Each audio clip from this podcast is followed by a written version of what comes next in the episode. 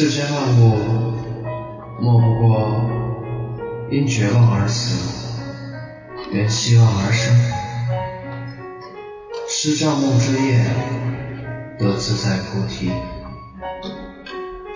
今夜寒风积雪，有暖暖暗香。Timeless Radio，时光不老，我们不散。现在开始，微博搜索 Timeless Radio 即可添加关注。关注时光电台，永远比想象有更多。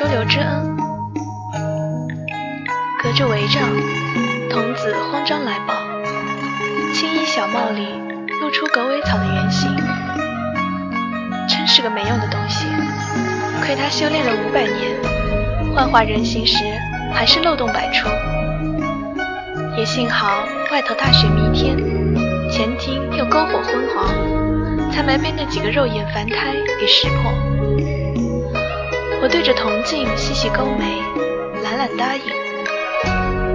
不都说了我是寡妇，不便见客吗？小狗尾显得很为难。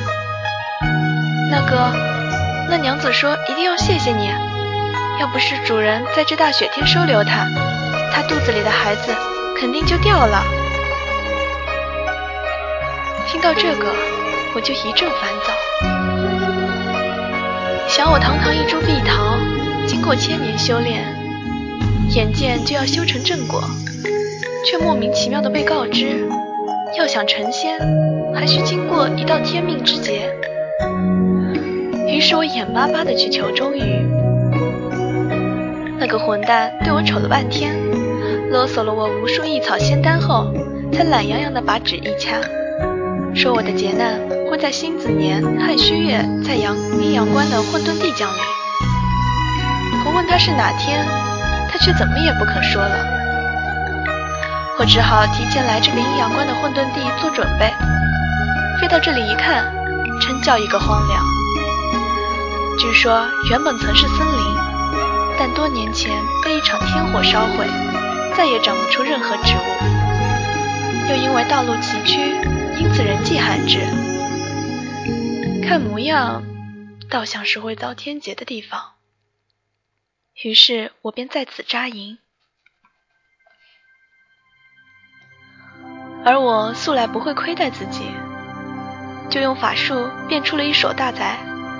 仙鹤林园若干，奇草丽花无数，再抓来一棵已成精的狗尾草当奴仆，在这个荒芜之地，硬生生的开辟出了一处乐园。结果我还没乐到，冬雪忽降，天地骤寒，连下三天三夜，丝毫没有停歇之兆。这雪给我带来的最大麻烦就是，从那一天起，路过有留宿的旅人一波接一波，我闭门不见，他们就拍门不止，太过分了！趁我快成仙时来演这种苦肉计，这不是摆明了威胁我吗？我若不救，必损功德；可我救了，结果就是这样，麻烦无数。我只想静静的度过天劫，却偏生跑出这么多甲乙丙丁不相关的人来搅局，烦死了！小狗尾怯怯的望着我，那个主人，其实你有没有想过，也许你的劫就在那些人身上？什么意思？我把眉儿一挑，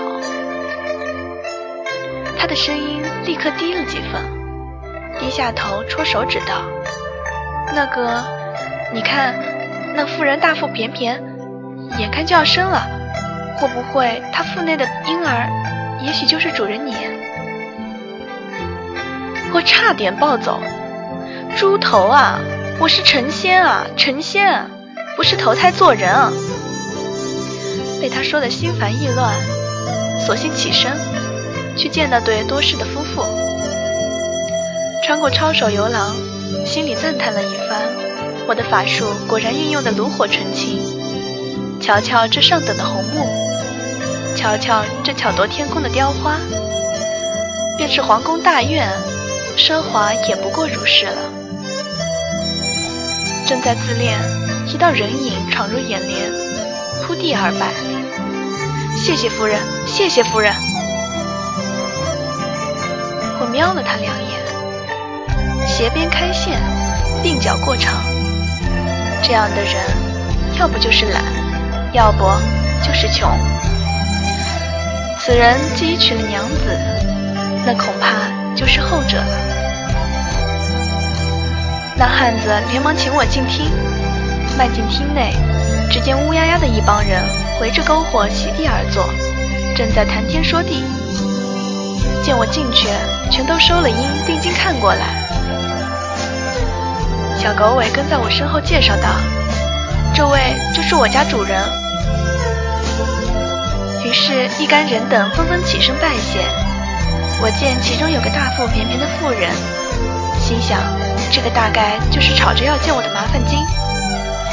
刚待开口，那妇人已走过来施了个万福，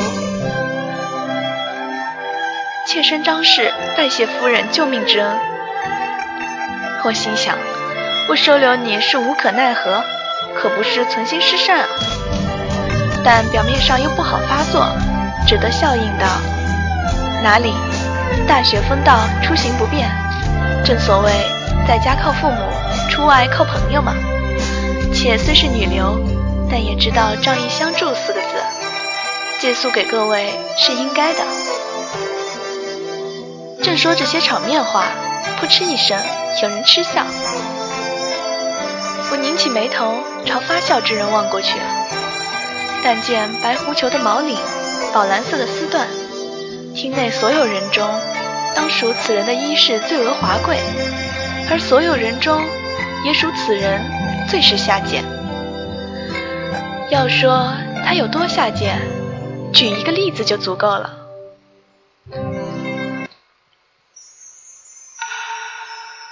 话说某年某月某日，此人突然跑去南山，将那一只盘踞千年的胸狐给咔嚓了。引起三界震惊，人人拍手称快，歌功颂德。我自然也无比震惊。印象里，此人虽是修道真人，却从不以除魔卫道为己任。果然，当我去问时，他回了我三个字：天太冷。也就是说，他之所以杀那凶狐，纯粹是因为天太冷。而他正好少一件皮球。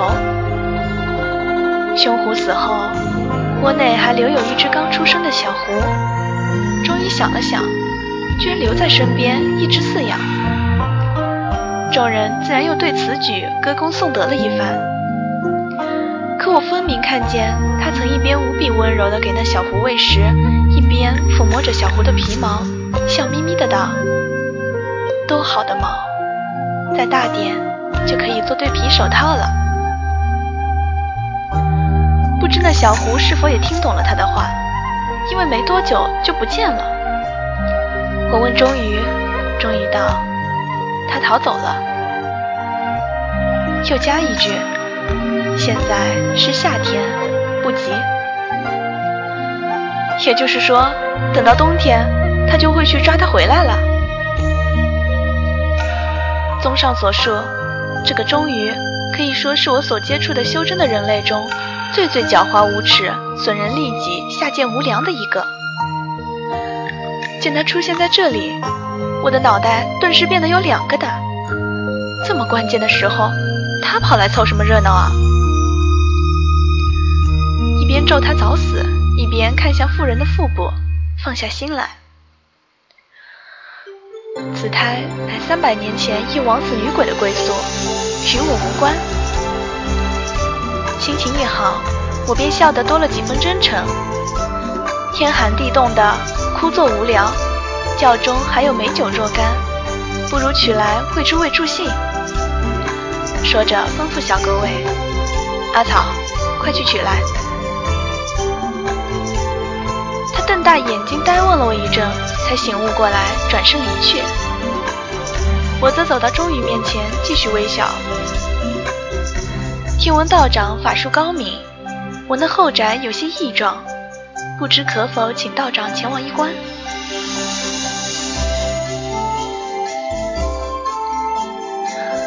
钟宇抖抖衣袍，柔软的狐毛水一般的四下一凯，看得我好生羡慕。而他的脸在毛色的映衬下更见俊美。真真是仙风道骨，超凡脱俗啊！长得真是一个祸害。如此，请夫人带路。他用比我还要真诚的笑容，如此道：“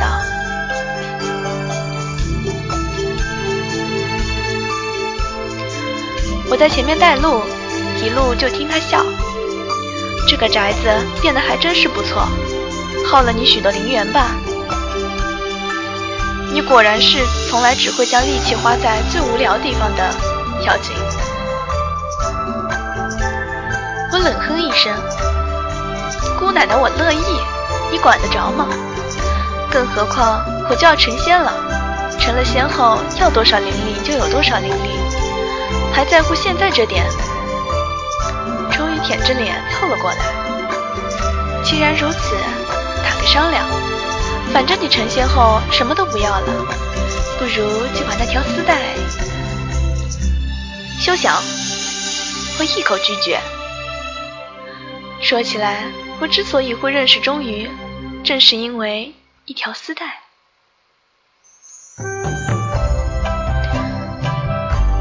千年前，有对恋人在我的树干下约会，多情的公子对美丽的少女说。待他科考高中，就回来娶她。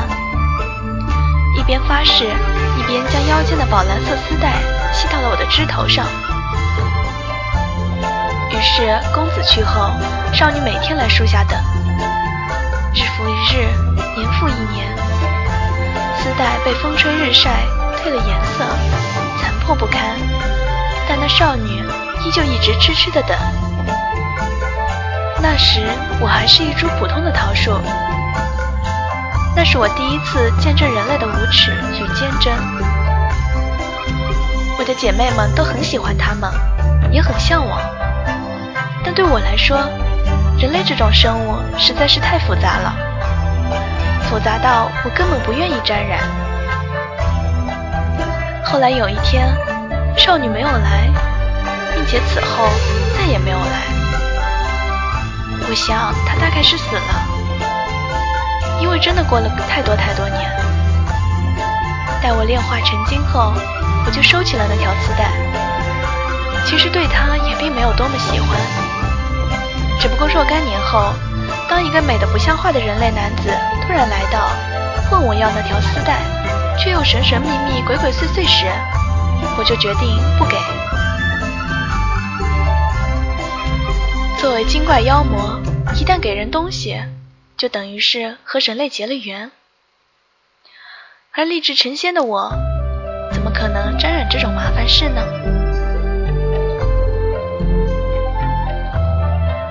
所以，终于一直缠着我，而我也一直不答应。而且，看着这么一个号称无所不能、只有他骗人、坑人、害人的家伙，独独在我这儿吃瘪。那感觉还真不是一般的爽。我这边正在暗爽，耳中听钟于长长一叹道：“真是，本来还打算念着咱俩交情匪浅，拼上弄瞎天眼的可能，帮你细查一下天劫具体几时降临。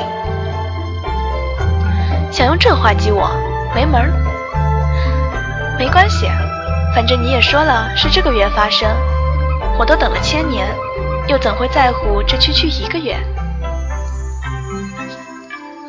或许还能看出具体为何物。我弯起眼睛，笑得甜蜜。没关系，想要成仙，自然要承受考验。那么多前辈都通过考验，位列仙班了，我想我也没有问题。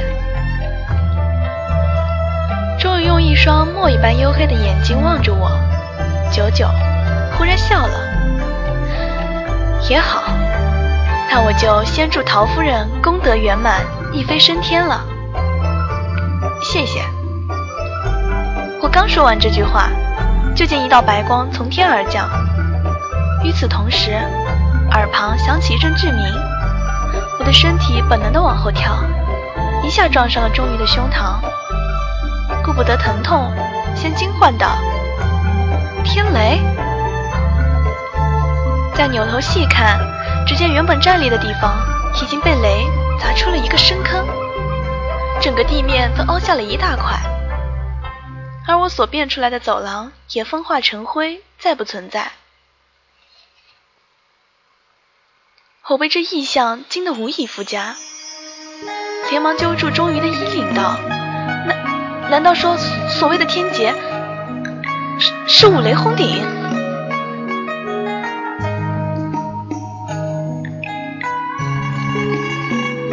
笑眯眯地弯起眼睛，学我之前的样子微笑。没关系的，小淘淘，既然那些成仙了的前辈们能挺得过，你也一定没问题。这个说风凉话的混蛋！眼见的天边黑云翻滚，影透雷光，看样子刚才那记霹雳只是前奏，后面还有更猛烈的。我二话没说，立刻转身往前厅跑了回去。那里少说也聚集了十几个人类，再加上还有尚未出生的婴儿，是阳气最盛、生灵最多的地方。即使是所谓天劫，也有限制，就是不能破坏三界的平衡。换句话说，如果这个天劫是专门针对我来，那么。他就不能牵扯其他的生灵。此时此刻，还有什么地方比跟人类待在一起更安全？我一路急奔，匆匆回到前厅，小狗尾正在为众人斟酒，见我跑得急促，还做了个询问的表情。而我一脚踏进门槛，立刻感觉到气场截然不同。外面明明云层低压，雷霆将至。但厅里却只剩下了丝丝风声。你们刚才有听见打雷声吗？我试探地问。怀孕的妇人连忙接口：“没有啊，打雷了吗？”我定下心来，看来刚才那记雷电果然是为我而来，所以现在藏在这里是最安全的。一念至此，我从小狗尾手中接过酒碗，道：“我一人在后院也挺无聊，长夜漫漫，不如就跟诸位一起围坐取暖，道些生平所见的奇闻异事，如何？”妇人笑道：“我们正在说呢，夫人愿意同听，再好不过。”我盘腿在火炉旁坐下。身边另有一个人也坐了下来，转头一看，原来是钟鱼。只见他扬扬眉毛，微笑道：“那不如就讲些鬼怪之说吧，也许我还能为大家解答。”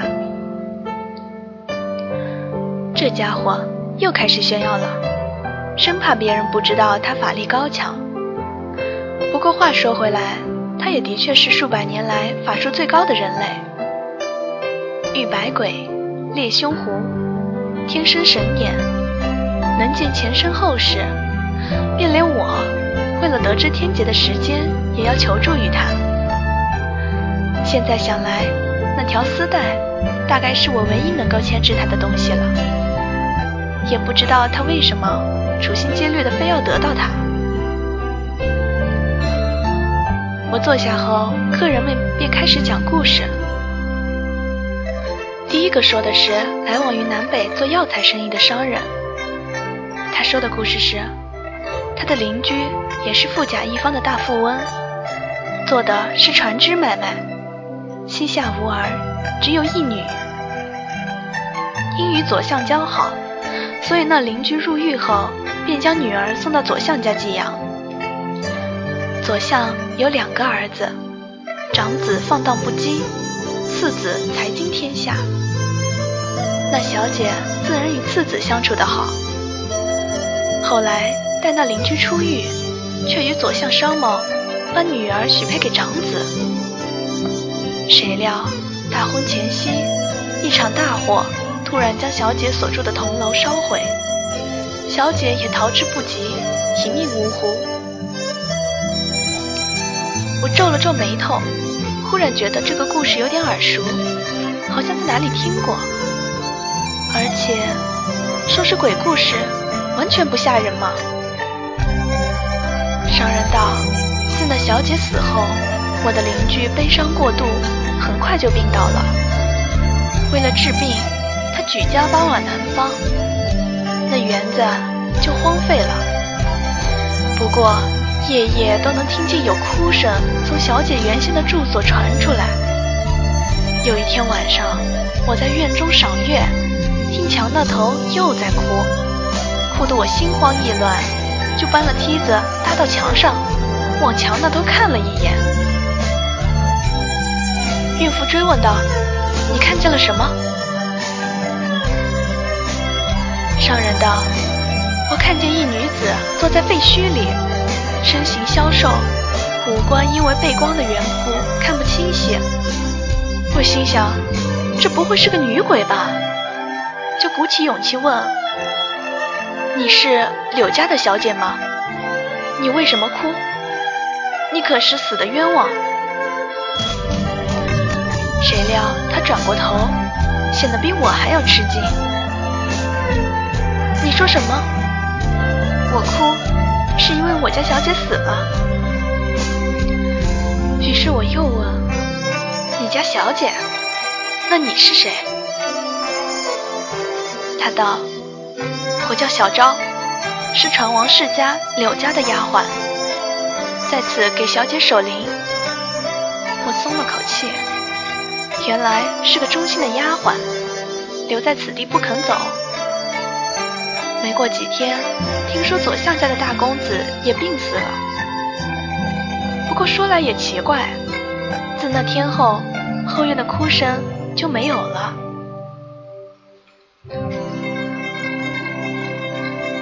孕妇叹道：“这年头，如此忠忠心的仆人，倒真是少见了。”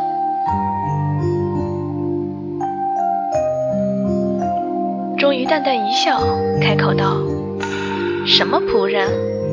根本就是那小姐本人。哦，不，应该说是本鬼。”商人吃惊道：“道长如何得知？”我问你，他是不是穿着红衣服？商人细细一想，确实。你没有看清他的脸，不是因为光线暗淡，而是他根本没有脸。他的脸已经在大火中被烧焦了。四周响起一片抽泣声，我心想：终于真是作孽，把人家好好的一个中仆道主的故事弄得这么鬼气森森。别忘了，这可还有个孕妇呢，万一惊吓了她。累及腹内的孩子怎么办？终于忽地把目光转向我。其实你也认得那个小姐的？啥？他勾起唇角，眉毛舒展开来，眼睛闪烁发亮。每当他露出这个表情时，我就知道他肯定又要卖关子了。果然，他的下句话就是：“你以后就知道了。”呸！笨花仙还不屑知道呢。第二个说故事的人是个白发苍苍的老头，衣衫褴褛，不像路人，倒像乞丐。深吸一口气，眼神放得很悠远。我要说的是，已经距离现在有好几十年了吧？没错，那时候咱们西国有个著名的美人。叫彤彤，世国的皇子向她求婚不成，一怒之下出兵攻打。可怜童小姐的父亲拼死抵抗了七天七夜，最后还是败了。城破之时，童小姐独自一人走向城楼，从楼上跳了下去。可怜哦，据说脑浆流了一地。也煞白了世国三皇子的脸。我又皱了一下眉头，怎么这个故事也听着有点耳熟？孕妇道：“我好像知道这个事，因为烟城城门外到现在还有那位童小姐的香冢，很多人路过时都会去献一束鲜花。”乞丐脸上露出一种怪异的表情。声音也变得恍惚起来。其实我见过童小姐，每年都会跟家人去寺庙进香，我亲眼见过她好几次，因此对她的五官长相深明于心。孕妇武唇笑道：“原来是你年轻时仰慕过的小姐啊！”我要说的不是这个。而是童小姐死后大概七八年后，我流浪到北部，当时瘟疫四起，我也不幸感染了。就在我以为肯定要死了的时候，竟又见到了他。什么？众人惊呼。太不可思议了！但是我绝对不会认错。那样美的人。是不可能忘记的，而且虽然已经过去了七八年，他的模样却半点都没有老，还是十五六岁时的样子。跟在一名白衣琴师身后，走进破庙，为我们这些感染了瘟疫又无钱医治的等死之人诊治。他亲手为我上的药。我到现在都还能记得他微微有些凉的灵巧手指，和抬头冲我一笑时的温暖美丽。会不会是鬼魂？乞丐沉默了很长一段时间，才道：“他绝对不是鬼魂，没有鬼魂会那么温暖，那么那么温暖。”终于又笑了，摸摸鼻子道：“你说对了，他的确已经不能算是鬼魂了。”乞丐惊道：“道长又知道了？他机缘巧合之下已得到半仙之躯，当然不能算是鬼魂。”说到这儿，他又神秘地朝我投来一瞥。说起来。夫人跟他也曾有机缘呢。什么和什么？我怎么完全不知道？我一头雾水，过偏不问，因为他就等着我问，好趁机嘲笑挖苦勒索我，我才不给他这个机会呢。这时，第三个人也开始了他的故事。那是个老妇人。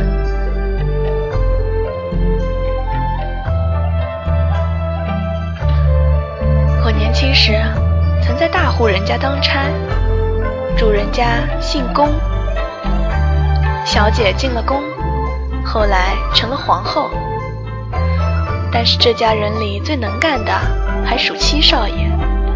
他不但长得好，学问好，还很多情，喜欢上了一个瞎了眼睛的越女，不顾全家人的反对娶了她。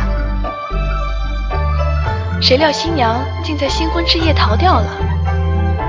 我正打算皱眉，就见终于清亮清透的眼光，期待已久的朝我掠了过来。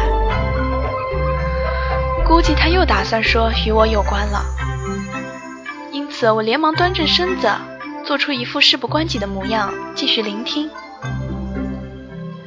但事实上，如果前两个都只是淡淡的熟悉感，这个我基本上可以说出后面的发展。七年后，那逃走的新娘出现了。更令人想不到的是，七年后。那姑娘竟然又出现了。老夫人用微微夸张的语气如此说道：“看吧，果然被我猜中了。不，其实我并不是猜，但也不清楚究竟是怎么回事。反正就是知道后面的情节。不但出现了，而且眼睛也复明了。七少爷自然欣喜若狂，再度娶她。”但我们底下的人讨论说，那女人很有可能是借尸还魂，因为她走起路来半点声音都没有，耳朵灵得要命，百丈远外的说话声都听得一清二楚。最主要的是，几年后我被调到祭祖堂打扫，有天不小心碰到了其中一个牌位，就见那架子朝两边一开。露出暗门。我虽然知道大户人家多少都有点不可见人的秘密，但就是按捺不住好奇，进去偷偷的看。结果，你们猜我看见了什么？看见了什么？孕妇很配合的接话。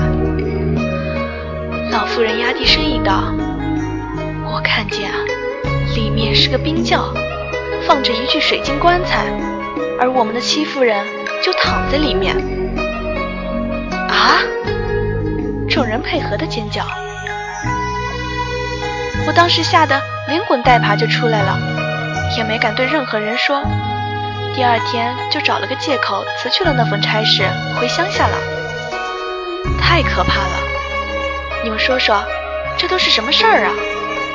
明明都死了，却还出现在大伙面前。老妇人说着哆嗦了起来，搓着自己的手脚道：“这可以说是我生平最大的噩梦了。幸好都过去几十年了。听说公家在先皇死后也没落了，我这才敢说出来。太可怕了，太可怕了。”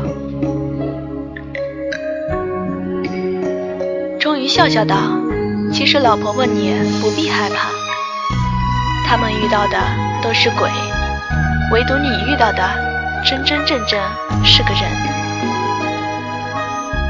老妇人瞪大眼睛：“什么？你说那棺材里的是个人？棺材里的人和你后来见到的不是同一个人。棺材里的自然是死了，但是外头的那个是真正活着的。”老妇人茫然。我还是不明白。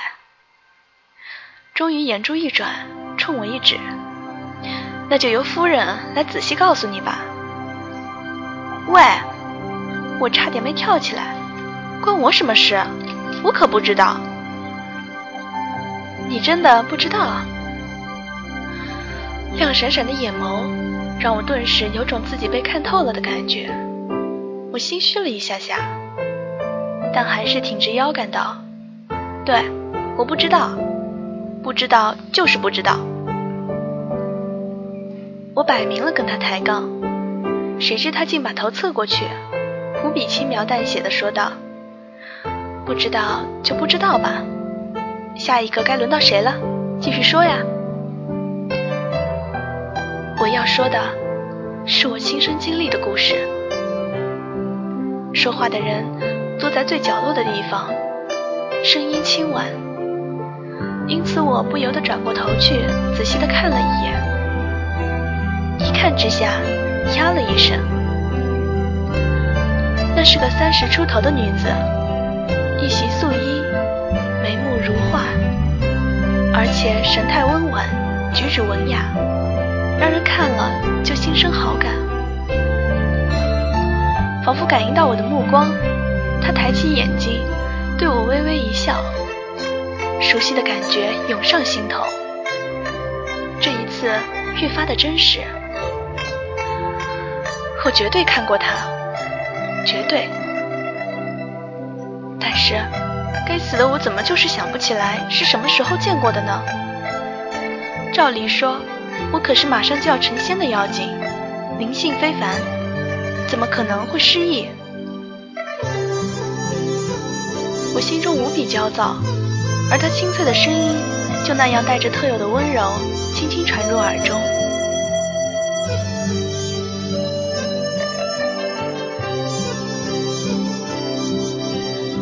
你们相信吗？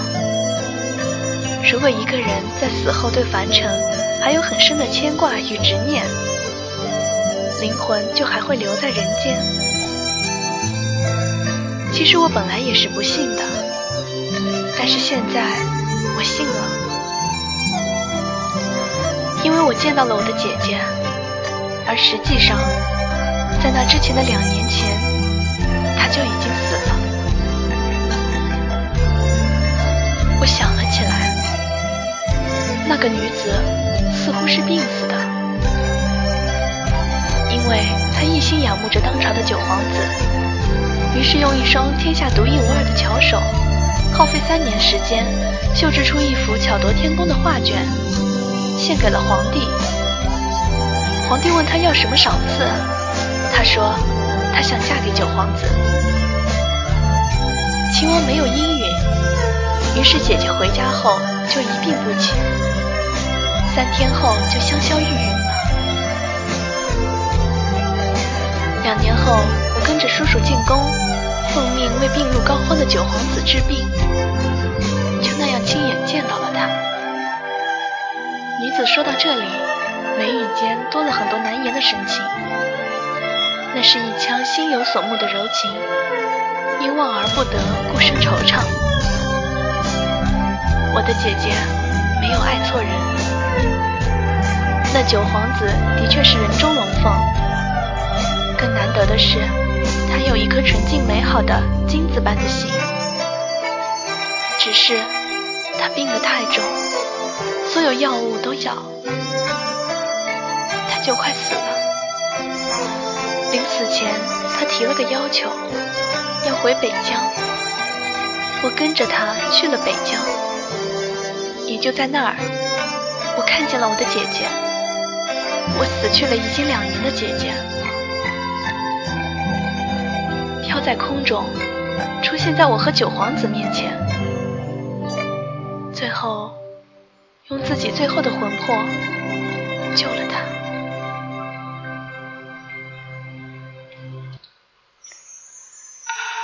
妇人吃惊的站了起来，你说什么？之前传闻九皇子在北疆寻到了天山雪莲，之后大病得以康复的事情是假的。那是我们为了稳定民心，不致引起纷乱而说的一个善意的谎言。但其实，真正救了他的人是我姐姐。女子说到这里，水一般的目光从所有人脸上划过，委婉一笑。不过，你们也可当我是个疯子，在此胡言乱语。孕妇道：“姑娘放心，今天我们所总听到的事，苗出了门就忘记，一个字都不会对外人讲。”我心想：那是，这要真传扬出去，每个故事都够整死一大堆人了。女子轻舒一口气。目光忽然忧郁了，的姐姐死得很不甘心，但是我还是很羡慕她。这一次不等终于开口，我就主动把脸转向他的方向，等待着他的刻薄与捉弄。谁知他竟没有看我，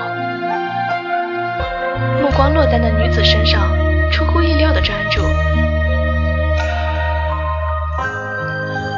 不知道为什么，这个发现令我觉得有些烦躁，便咳嗽一声，扭头看向孕妇。该你了，你也说个故事吧。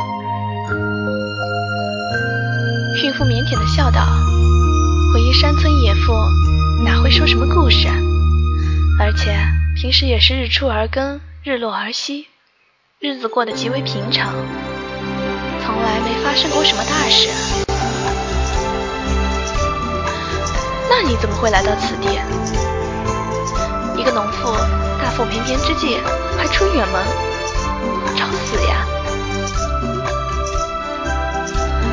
孕妇叹了口气，沮丧道：“别提了，我本来是想趁着孩子还没出世，去天一圣观为他求个好名字，谁知道刚到那山脚下，就听闻观主庄真人仙逝了。”我吃了一惊：“什么？庄伟死了？”孕妇诧异道：“怎么？”夫人认识庄观主？认识，我当然认识。跟身边这个好大喜功、沽名钓誉之徒完全不同的，这个庄维可真是个高人，品性好的更是没话说，对人对妖都一视同仁，不会滥用慈悲，但始终平等相待。总之，是个即便讨厌人类如我者，也由衷欣赏的一个人。没想到他竟然死了，奇怪呀！照理说，以他的修为，不可能这么英年早逝啊，更别提还是突然死亡了。我满腹狐疑的朝钟瑜望去，正巧他也朝我看过来，于是我们两个就用眼神做了如下交流：喂，庄伟的死跟你有没有关系啊？喂喂喂！他的死为什么非要与我有关系？哼，别不承认了，你一直都嫉妒他。他的法力虽然还不敌你，但是人家才修真十年，就快赶上你几百年的道行。要能再活久点，肯定超越你。所以你就找个机会，防患于未然的害死他了，是不是啊？本是戏谑之言，没想到他神情微变，竟露出一副激动的表情。不会吧？难道真的被我说中了？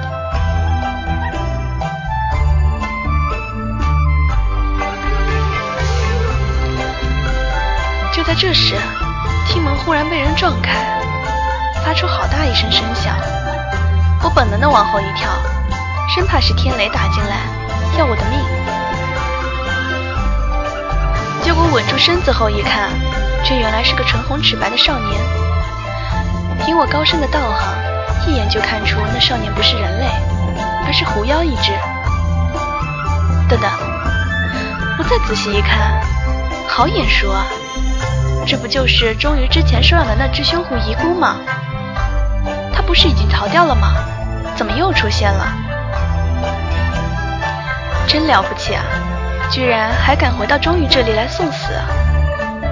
我还没惊讶完，就见他冲过来，一把揪住钟宇的领子，质问道：“什么时辰？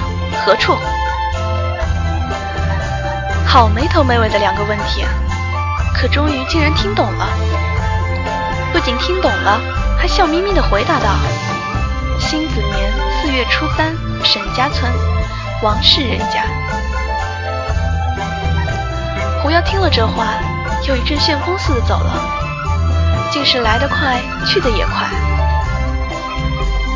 厅内众人却似乎是看不见他，依旧保持着原来的姿势，喝酒的喝酒，说话的说话。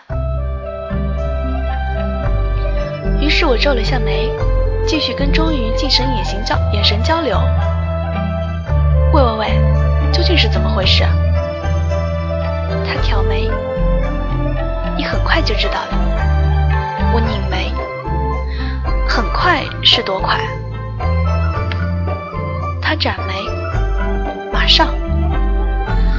我刚想着下一步该如何折腾我的眉毛，一记霹雳轰的砸下来，幻化的屋顶瞬间湮灭，吓得我连忙飞身而起。不会吧，连这里都不安全了吗？正在发愁该怎么逃，却见叮咚一声，蓝色的弧光像把伞一样膨胀开来，笼罩住我和厅中众众人。却原来是终于用他的法术为我们展开了一道结界。怎么回事？我再也顾不得眼神交流，改用最直接的话语。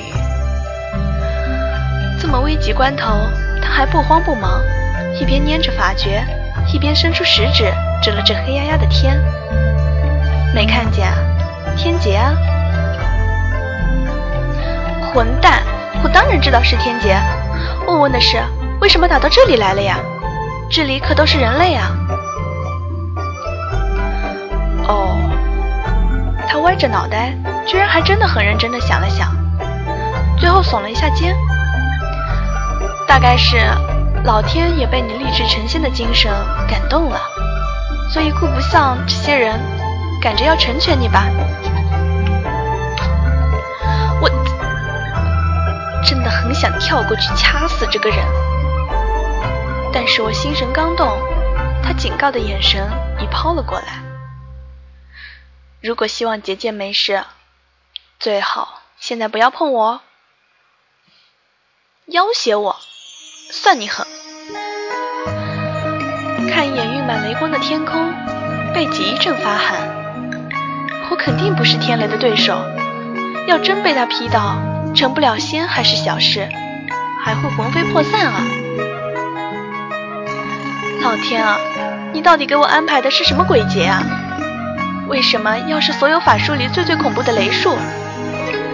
雷术也就罢了，为什么要劈我呀？我究竟是犯了什么罪孽，要被五雷轰顶？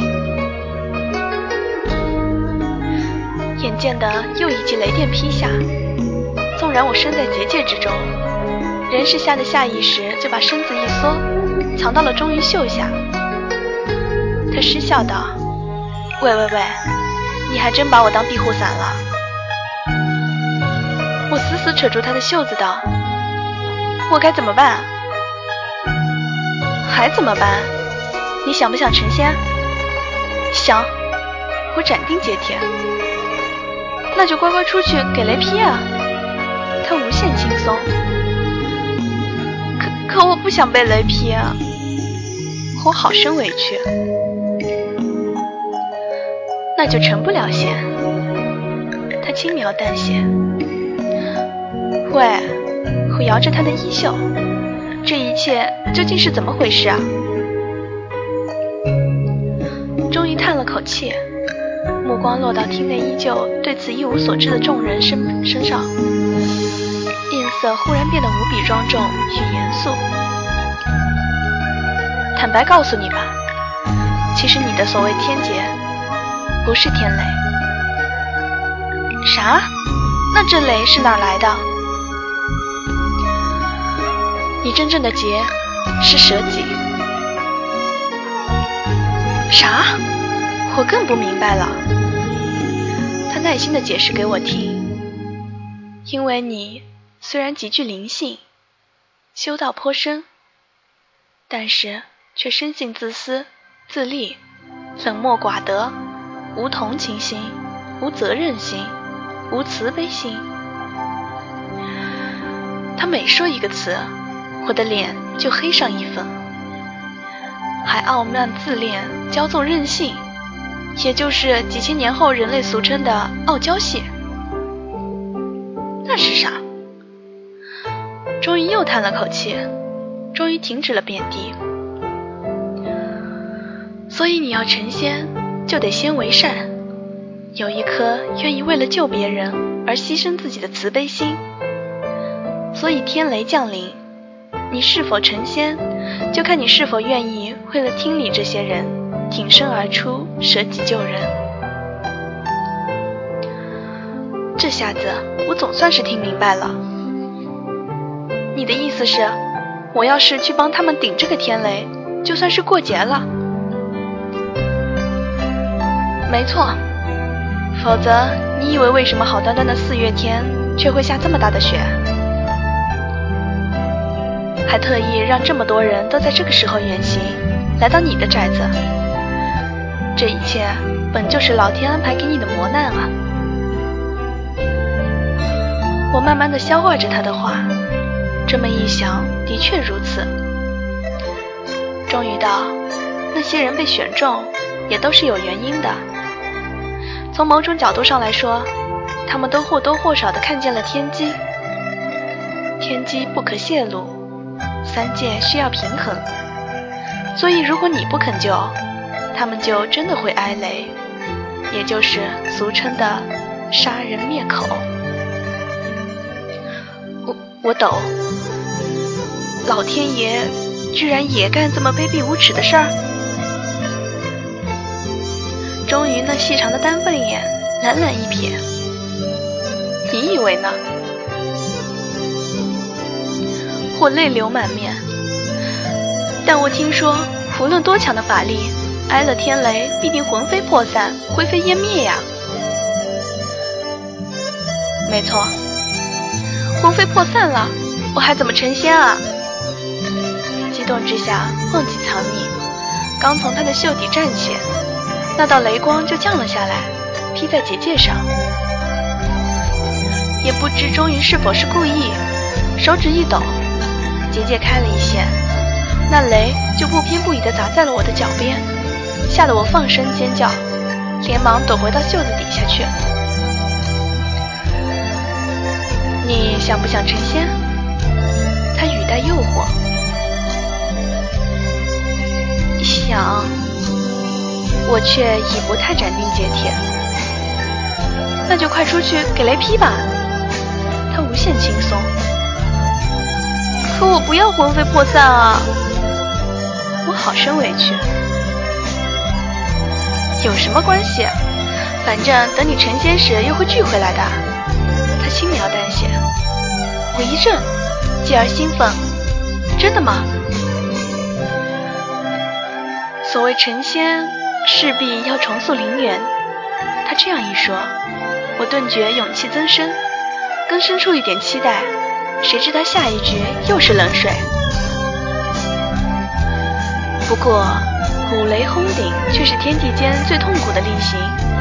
普通人被劈，最多是一瞬间的苦楚，立刻就死了，也不会太难受。而你嘛，却是天劫，恐怕要一直挺着站着，直到五道雷劈完，意识也还是清醒的。到时候，眼睁睁地看着自己碎裂、漂浮、重组，我的脸色肯定变得比他的白狐球还要白了。终于又到，而且被雷劈过后，你的元神虽然还在，但形体可就要消失了。你现在所谓的美貌。恐怕也会不复存在哦。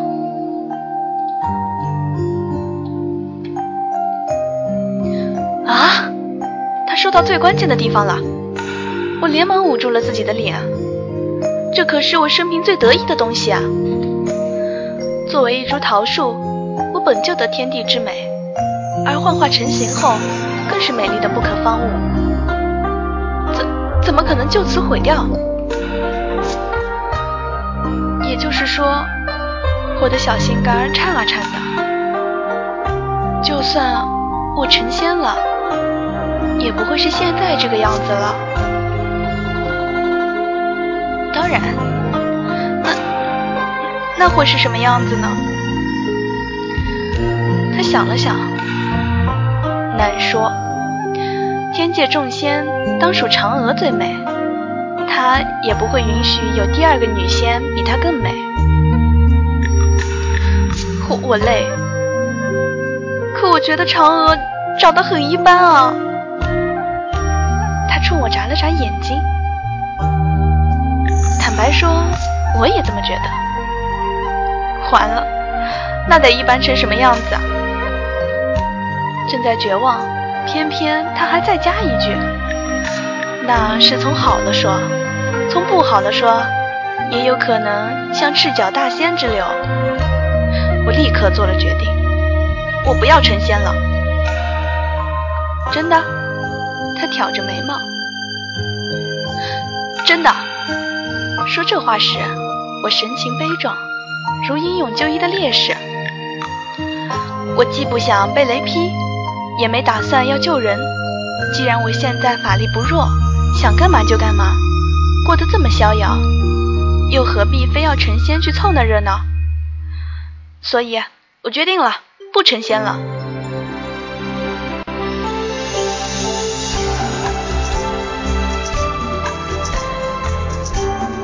我发誓，我绝对不是错觉，因为当我说完这话后，钟宇眼中闪过一丝狡黠的笑意。我暗叫不好，不会是上他什么当了吧？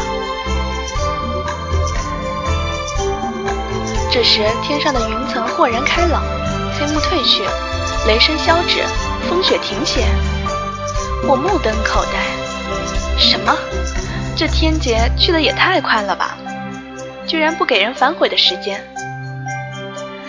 视线里，明露春晖般的钟鱼抖了抖他华丽的皮球，对我红手行了一礼。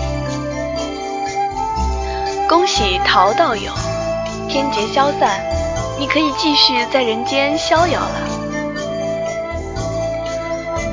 为什么我忽然的好想流泪啊？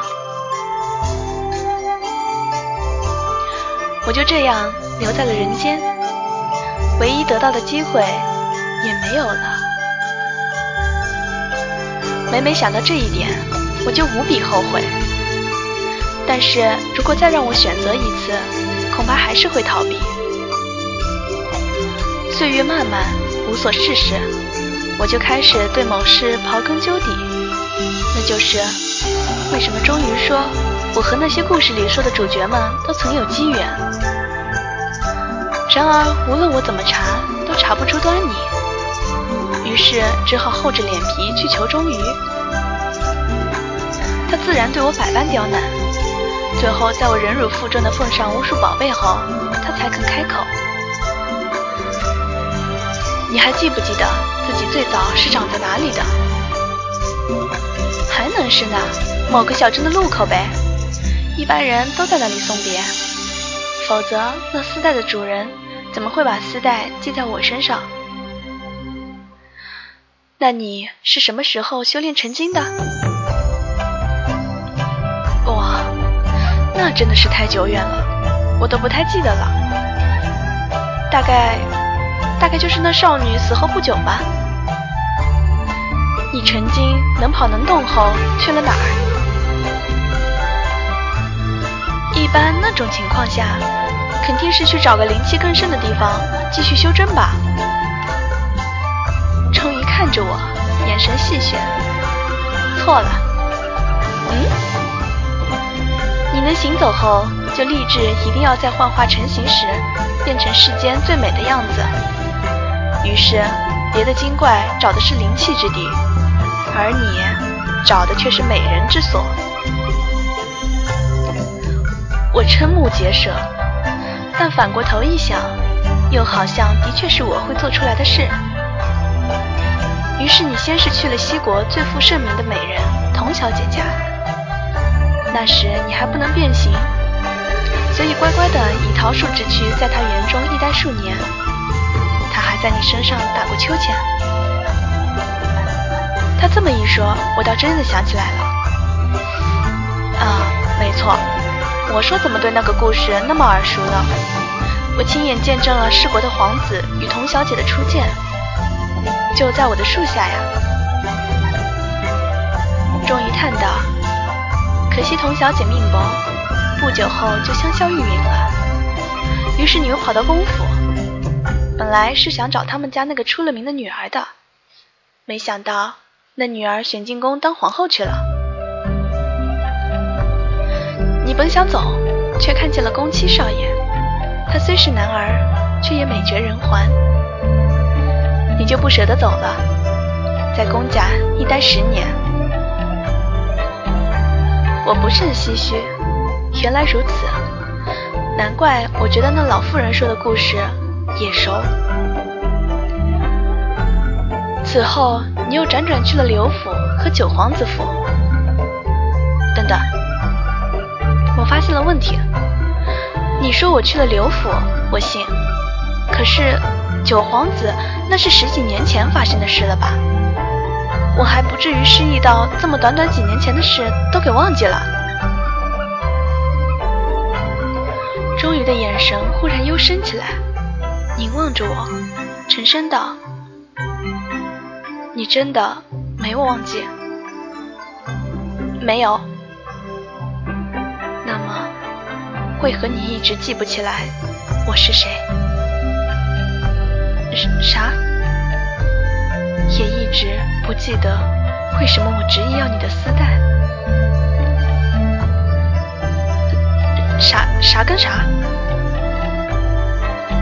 他垂下眼帘，悠悠一叹，声音里竟无限寂寥。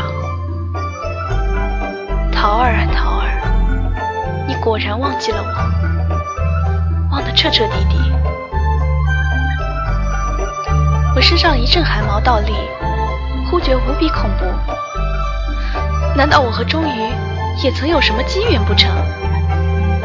难道我所遇见的、经历的、邂逅的，都是冥冥中早有注定？究竟是怎么回事？我问的无比诚恳。想知道吗？他的声音怅然。我连忙点头。无论付出什么代价，都想知道吗？我继续点头。那么，先把那条丝带给我吧。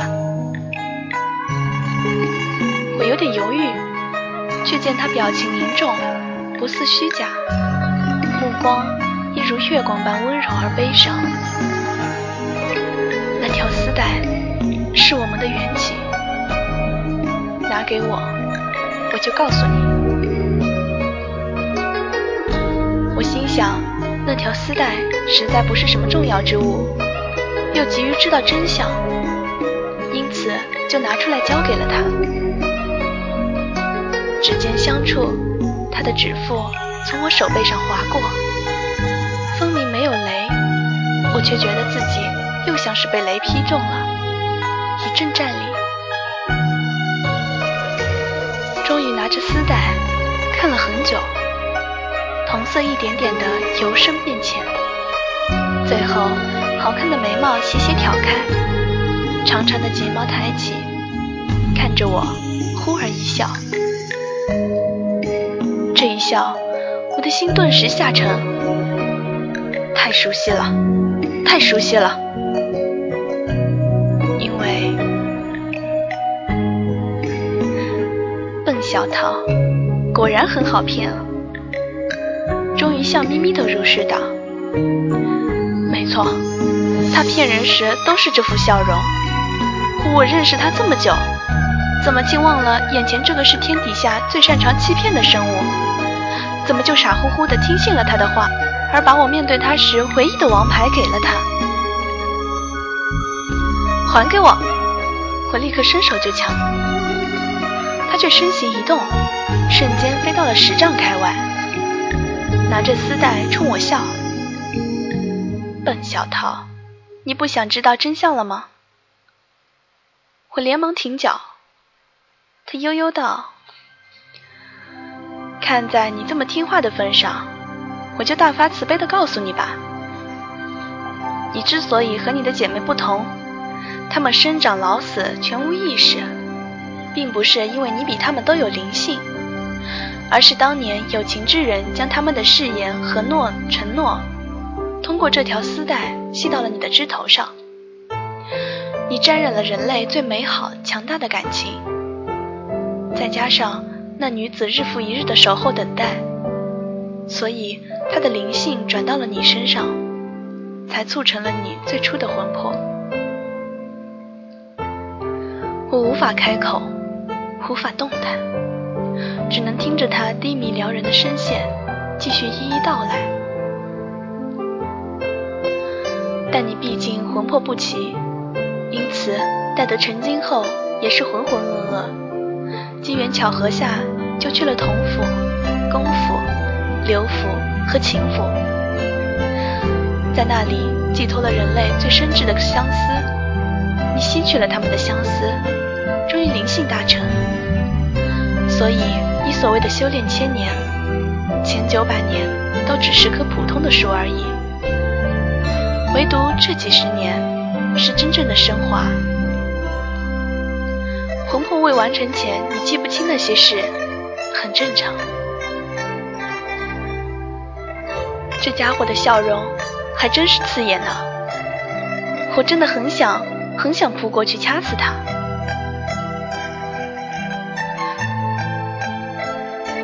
那你为什么会出现在我的面前？他的手指一转，丝带随风一舞，我眼皮一跳。然后他笑，为什么？当然是因为我缺个女仆啊！啥？我彻底傻眼。既然有现成的、拥有强大法术，能在瞬间变出这么大一个宅院，且又长得很养眼的妖精在。我干嘛还要去苦苦寻觅？所以他又冲我眨了眨眼睛。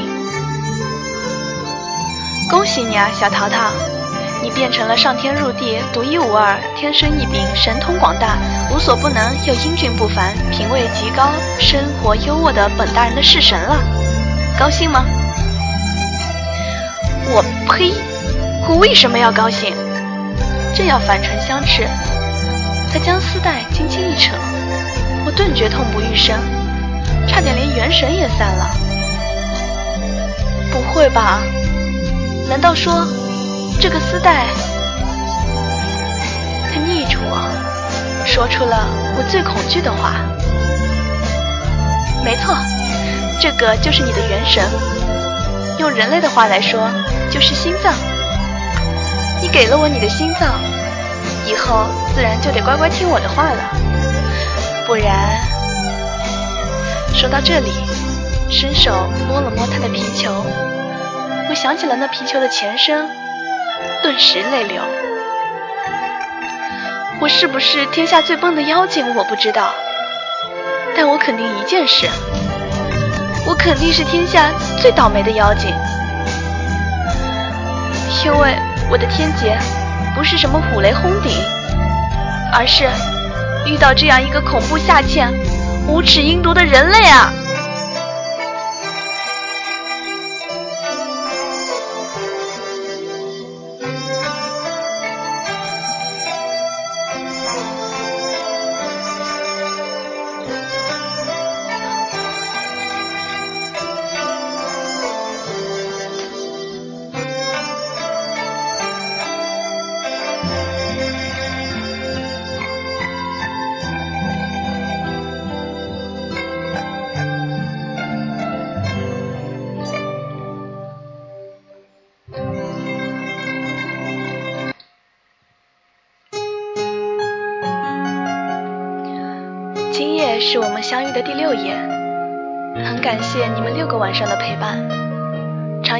长乐很喜欢分享文字，分享故事。可是我想成为一份唯一，想把这份唯一的七夜谈送给你们。所以，我拜托一个好朋友唱了我今晚要送给你们的歌，就让我和他一起把这份唯一送给第一个猜出歌手的你。希望有一天。这本七叶檀会承载不止七页的故事，成为我们的一千零一夜。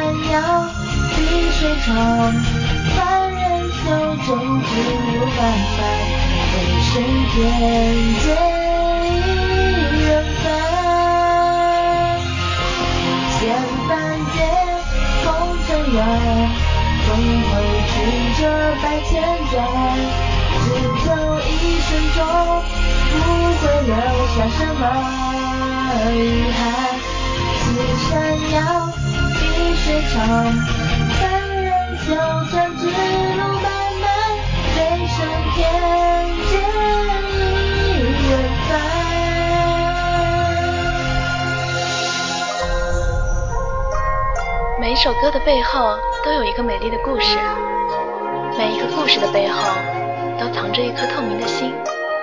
感谢各位今晚的守候，现在是北京时间二十二点二十二分，长乐要和大家说再见了。时光电台现在在酷狗、喜马拉雅、荔枝 FM 上都有播出。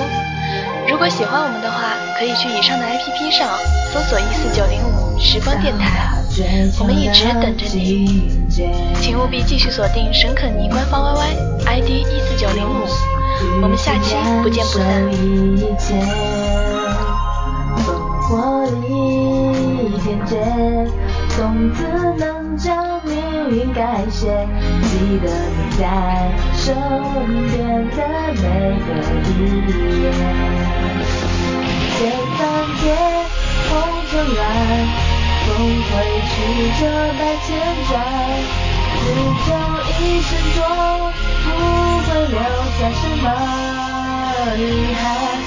此生要，碧水长，凡人修真之路漫漫，人生天劫一人凡，分情和义爱，一生不求。看人生苦短，莫要留成败，笑天才泪又如寒。